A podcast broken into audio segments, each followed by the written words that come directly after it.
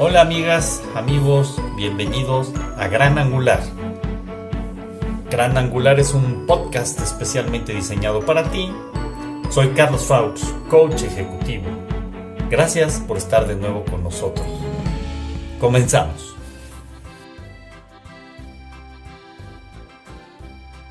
¿Qué tal amigos? ¿Cómo están? Gracias por estar de nuevo por acá. El día de hoy vamos a tener una participación en Uniendo Almas del Mundo de Johannes, un joven alemán que nos va a hacer favor de compartirnos su experiencia en Alemania. Así es que, sin más, los dejo con Johannes. Johannes, muchas gracias, bienvenido, adelante, todo tuyo. Hola, soy Johannes, estudiante alemán viviendo en Cholula, Puebla pero por los últimos cinco meses igual estuve viviendo en Alemania, así que quiero compartir un poco de mis experiencias de allá, porque creo que uno puede aprender de las experiencias de los demás y igual podemos aprender de los éxitos y fallas que hubo en Alemania con respecto a la pandemia y así podemos mejorar nuestra situación aquí en México. Así que muchas gracias Carlos por invitarme aquí al a tu podcast. Creo que es una gran idea y nos puede ayudar mucho. Yo estuve viviendo en México desde julio 2019 y llegué a Alemania el 20 de marzo. Es decir, que yo no llegué a Alemania al inicio de la pandemia, sino ya cuando estuvo en plena cierre. Y ahí fue lo primero que me sorprendió mucho, porque aquí en México todavía la situación estuvo muy tranquila, no había distanciamiento social o aunque la gente no lo seguía mucho, mientras allá fue un mundo completamente diferente a lo que yo conocía antes de irme de Alemania. Es decir, este, cuando yo me fui el 20 de marzo, aquí todavía en Cholula había como fiestas callejeras eh, pues de los vecinos y todo estuvo muy normal. Pues viajé en camión a la Ciudad de México, al aeropuerto, y había unas personas con cubrebocas, pero en total pues todo estuvo muy normal. Igual en el aeropuerto nada más me tomaron la temperatura, pero fuera de eso todo estuvo como siempre. Vimos que las aeromosas em, tenían cubrebocas y eso fue lo primero que pues sí, que estuvo diferente, que uno ya sentía, pues sí, que algo no está normal, algo está fuera de lo que ya se conocía. Bueno, al final llegamos en Ámsterdam, nuestro eh, destino final en Europa, y estuvo completamente diferente. Llegamos al aeropuerto y no había nadie, nadie en todo el aeropuerto, todo estuvo cerrado y no había otros pasajeros, no había otros aviones que llegaron. Eh, nosotros fuimos el único avión que llegó junto con otro avión que llegó de Bolivia. Y sí, todo muy vacío, muy diferente. Em, el personal del aeropuerto tenía pues ropa de protección y así. Y todo se nos hacía muy, muy raro, la verdad, muy, muy raro porque pues sí, un, mundo completamente diferente. Y ahí fue el primer momento que yo me di cuenta, oye, esa situación sí está muy seria. Y todo lo que había visto en los periódicos y así, de lo que sucedió en Europa y en Asia, pues sí era cierto, eh, sí era como yo lo veía. Y pues sí, eso sí me asustó algo. Bueno, igual al final llegué a mi casa y mi mamá ni me quería abrazar como de saludo porque me dijo, no, pues tú vienes de viaje y no podemos saber que tú estás sano, así que no te puedo abrazar. Lo siento mucho, mi hijo.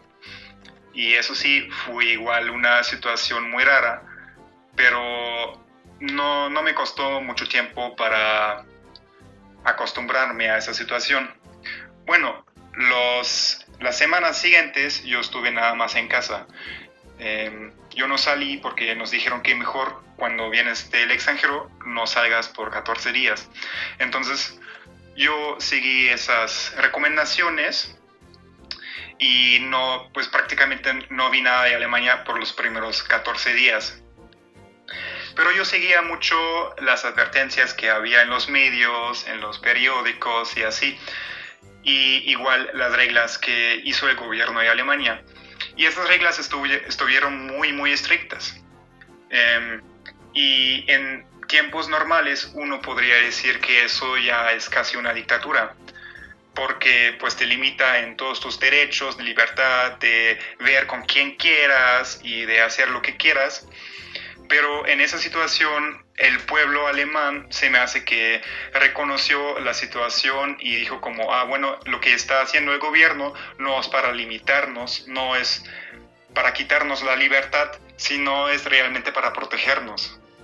Y para entender un poco de las reglas que había, pues yo quiero compartir algunas. Por ejemplo, si podías salir de casa, no como en otros países, pero cuando salías de casa tenías que estar sola o con una persona más que no está de tu casa.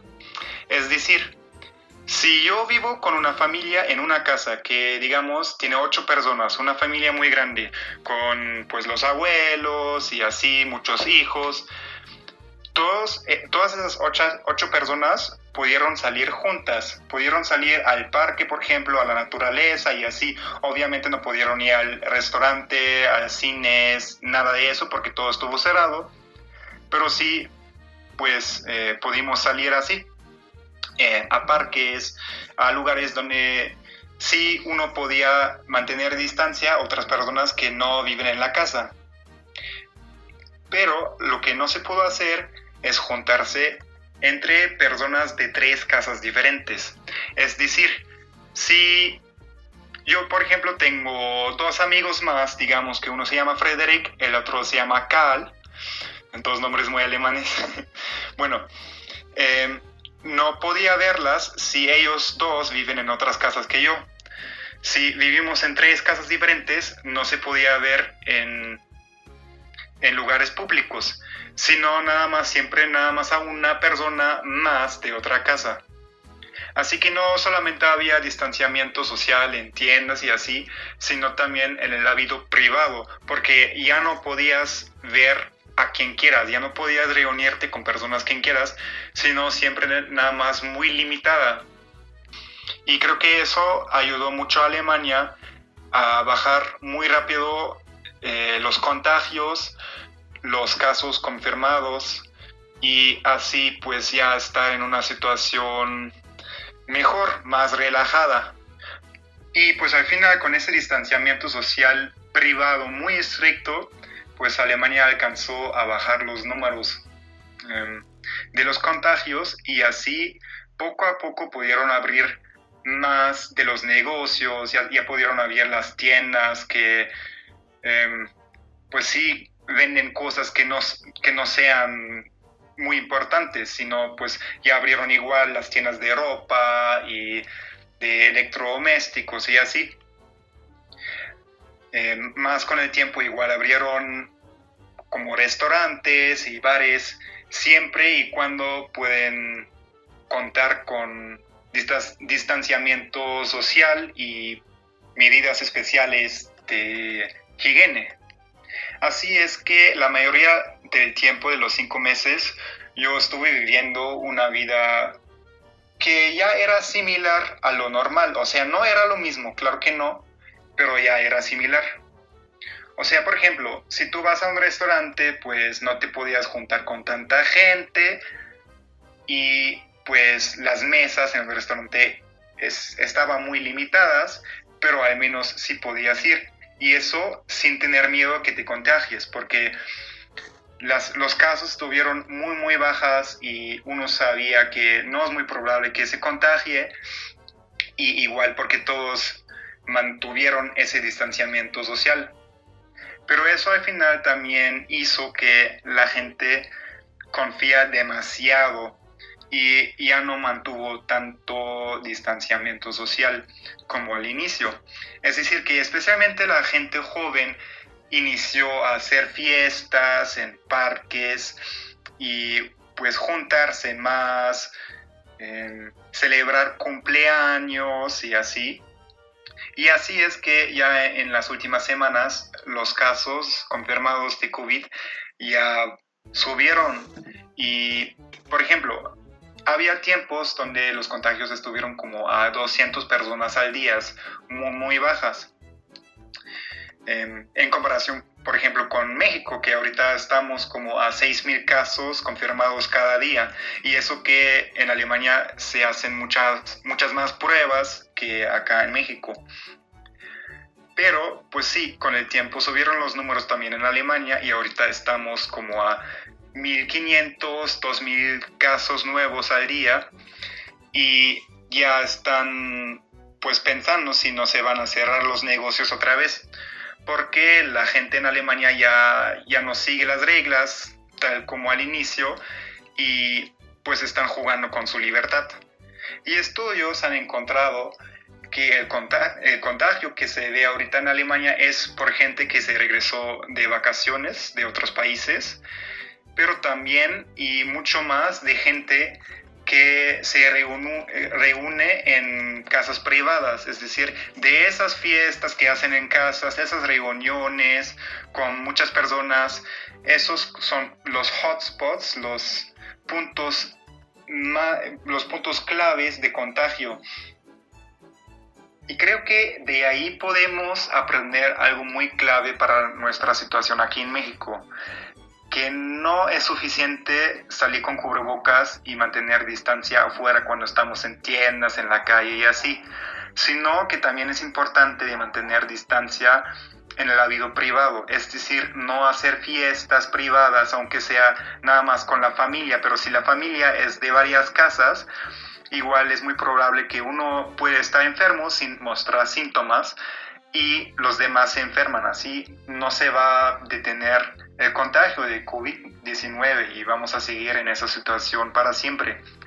Porque yo vi ahorita que regresé hace una semana a México que en la calle la gente se comporta muy bien, que todos traen cubrebocas, todos mantienen distancia y así, que está súper bien. Pero también hay que pues tener distancia y atención en la casa. Porque yo vi que mucha gente, y especialmente los jóvenes, ya están haciendo fiestas en casa, están celebrando cumpleaños y bodas y todo lo demás. Y creo que es clave de, sí, de no hacer esas fiestas, aunque sea difícil y igual, o sea, yo también quisiera hacer más fiestas y vivir la vida que vivía anteriormente, pero en esa situación tenemos que cuidar a los eh, que no tienen tantas defensas, a los que pues sean mayor de edad y es una cosa social. Aquí podemos mostrar que somos sociales, que pensamos en los demás. Y lo que hacía mucha gente en Alemania mientras yo estuve allá, incluso mi familia, es en vez de juntarse con otras familias, con los vecinos y así, con otras casas, nada más hacer algo entre la familia, usar el tiempo para reunirse más entre la familia, para, para fortalecer la cohesión familiar. ¿Por qué no usar, por ejemplo, el fin de semana para salir junto con la familia que vive en tu propia casa a la naturaleza, despejar la mente, caminar en la naturaleza o simplemente disfrutar la naturaleza, ver los animales, escuchar los aves, agradecer la riqueza de ese mundo. Porque tampoco es siempre estar en casa y estar deprimido, sino ver esa pandemia como chance. Chance para agradecer lo simple y para fortalecer la cohesión familiar.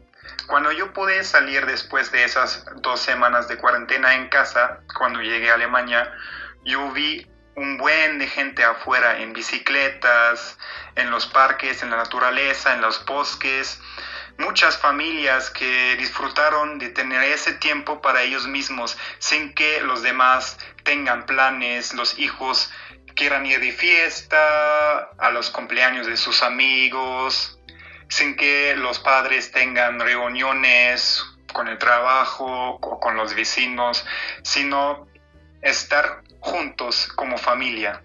La cohesión familiar de los mexicanos es muy grande, es muy fuerte. tenemos que usar ese beneficio para salir bien de esa pandemia. Así vamos a lograr disfrutar ese tiempo en vez de siempre ver las desventajas que nos trajo la pandemia. Muchas gracias Johannes, qué padres palabras, la verdad.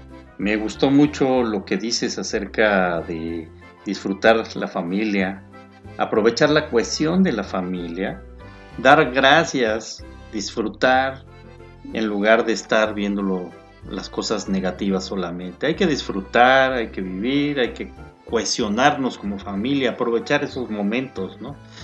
Finalmente la pandemia es ah, también un momento que a veces se nos hace muy largo, pero pues va a terminar en algún momento. ¿Y qué hicimos durante la pandemia? Sería una buena pregunta. ¿Qué estamos haciendo? en cuanto a nuestra cohesión familiar, en cuanto a nuestras relaciones internas. ¿Qué está pasando con nosotros? Así es que Johannes, muchas gracias, una extraordinaria reflexión, te lo agradezco mucho. Eh, qué bueno que estás bien, qué bueno que tu viaje fue bueno y pues bueno, aquí estamos más que nunca eh, disfrutando tus palabras. Amigos, muchas gracias. Espero que les haya gustado esta participación de Johannes. Eh, y bueno, nos escuchamos mañana. Seamos agradecidos y que les vaya muy bien.